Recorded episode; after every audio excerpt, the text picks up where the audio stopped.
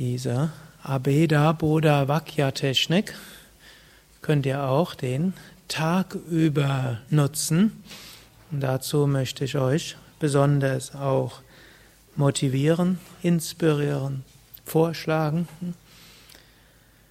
Wenn man die Augen schließt, dann versucht man, Worte und Bilder zu eliminieren. Wenn wir die Augen öffnen, dann können wir probieren, Worte auszuschalten. Ihr habt am Montag die entgegengesetzte Technik gelernt, nämlich bewusst zu benennen. Das bewusste Benennen ist auch eine Weise, in der Gegenwart zu sein. Ihr habt das so benannt, klassifizierend und allgemein. Aber es gibt zum Beispiel auch in den Techniken des mentalen Trainings, um ganz in der Gegenwart zu sein, zum Beispiel bei Sportlern, das genaue Benennen jeder, jeder Bewegung, um ganz im Hier und Jetzt zu sein, um diese Intensität zu erzeugen. Und danach, anschließend, wenn man dann ganz in der Gegenwart ist und die Bewusstsein erhöht ist, dann lässt man die Worte wegfallen. Aber das ist, ich will nur sagen, die beiden Techniken widersprechen sich nicht sondern sie wollen helfen. Auch die, das Benennen ist eine Weise, um sich zu lösen vom Ego, ist eine Weise aus Analyse, Beurteilungs, Reaktionszwang herauszukommen und es ist auch eine Möglichkeit, im Hier und Jetzt zu sein. Es ist wie die Vorbereitung auf die reine Achtsamkeit. Und so heute, wenn er jetzt gleich Asanas übt, dann probiert dort ganz bewusst zu sein in der Asana. Ja, wenn es eine dynamische Übung ist, wie das Sonnengebet, dann spürt, wie der Körper sich bewegt und wie euer Bewusstsein sich dabei ausdehnt und wie man wie ihr in der Bewegung irgendwo Göttliches erfahren könnt. Wenn ihr in einer ruhigen Asana seid, gut, dann hm, kann es leichter gelingen, sich zu lösen, sogar vom Körper, von allem, was ist, in jedem Fall von Worten und Bildern. Wenn er jetzt gleich rausgeht und den Raum wechselt oder eure Matte ausbreitet in diesem Raum oder zwischendurch Tee oder heißes Wasser oder anderes Wasser trinkt, versucht es zu machen, dass ihr immer wieder ein paar Momente habt ohne Wortgedanken. Letztlich, hm, Brahma Satyam, es gibt nur Brahman. Hm. Und damit ist alles, was man wahrnimmt, letztlich eine Manifestation von Brahman und kann Brahman offenbaren.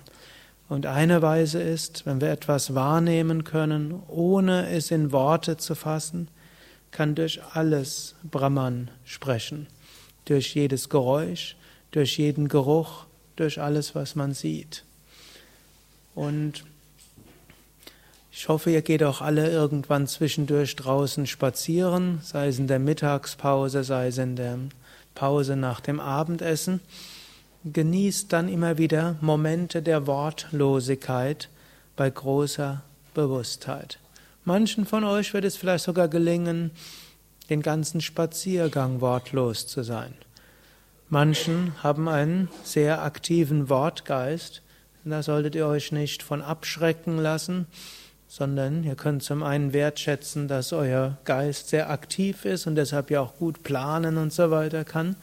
Hm, und dass er das jetzt vielleicht auch jetzt machen will, aber dann müsst ihr dann halt ab und zu mal das machen lassen. Und dann wieder Momente der Wortlosigkeit bei hoher Bewusstheit. Und es kann geschehen, indem ihr einen Moment lang immer wieder auch auf eine Sache fokussiert. Das geht beim Spazierengehen oder auch beim Essen oder beim Tee trinken oder beim Matte ausbreiten. Ihr schaut etwas Konkretes an und spürt, will sich darüber Gott offenbaren. Egal was es ist, es fällt vielleicht besonders leicht bei einer schönen Blume. Vielleicht fällt es besonders leicht beim Foto von Swami Shivananda bei dieser wunderschönen Murti von Krishna. Aber es geht auch, wenn ihr das Geräusch des äh, Häckslers hört, wie ein machtvoller Ohm-Klang. Hm? Es geht, äh, wenn vielleicht irgendwo ein Hund bellt. Äh? Es geht, wenn er ein Auto seht, einen Menschen seht, alles ist letztlich Brahman. Brahma Satyam, es gibt nur Brahman. Und alles kann Brahman offenbaren. Und so geht durch die, den Tag, in dem ihr euch vorstellt, heute will sich Brahman offenbaren. Ihr wisst noch nicht wie und wo. Aber er kann sich nur offenbaren, wenn ihr sehr achtsam und konzentriert seid und Worte weglasst.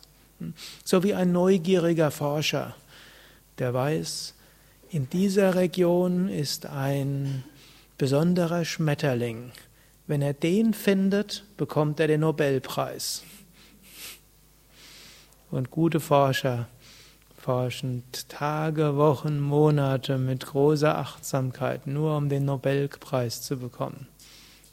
Oder nur um dieses. Man kann sagen, ein guter Forscher ist irgendwo leicht besessen von seiner Idee. Er ist besessen, aber gleichzeitig offen. Er weiß nicht, klappt so, klappt so, klappt so. Oder ein, ja, wenn ich nur die richtige chemische Zusammensetzung finde, dann finde ich das Medikament, mit dem ich Milliardär werde. Ich weiß noch nicht, welches es ist. Und so ähnlich. Wenn ich im richtigen Moment achtsam bin, erfahre ich Gott. Ich weiß noch nicht wie und wo, aber ich will den Moment nicht verpassen. Und ich weiß, wenn ich nur oft genug es probiere, dann geschieht es.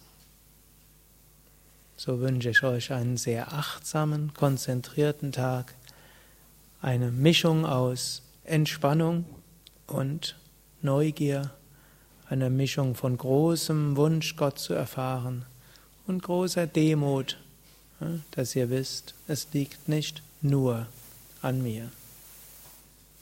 Hariam Tatsat.